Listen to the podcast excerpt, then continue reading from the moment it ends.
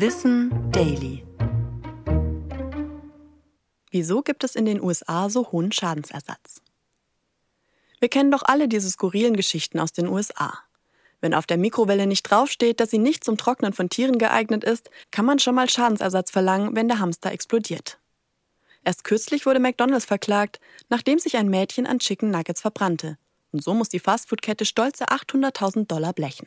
Ursprünglich hatte die Familie sogar 1,5 Millionen gefordert, dafür, dass das Unternehmen nicht ausreichend vor den Gefahren heißer Lebensmittel warnte. Aber warum sind diese hohen Schadensersatzsummen in den USA so, in Anführungszeichen, einfach einzukassieren? Der Grund liegt darin, dass im US-System auch im Zivilrecht Bestrafungen möglich sind. Unternehmen können zu Zahlungen verpflichtet werden, die über den eigentlichen Schaden hinausgehen. Noch dazu spezialisieren sich Kanzleien speziell darauf und die Anwältinnen werden erfolgsabhängig vergütet. So bieten beispielsweise Sammelklagen einen großen Anreiz.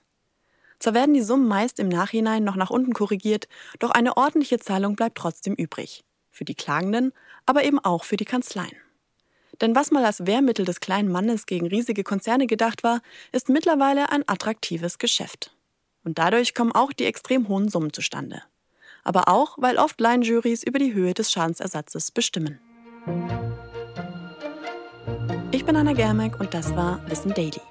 Produziert von Schönlein Media.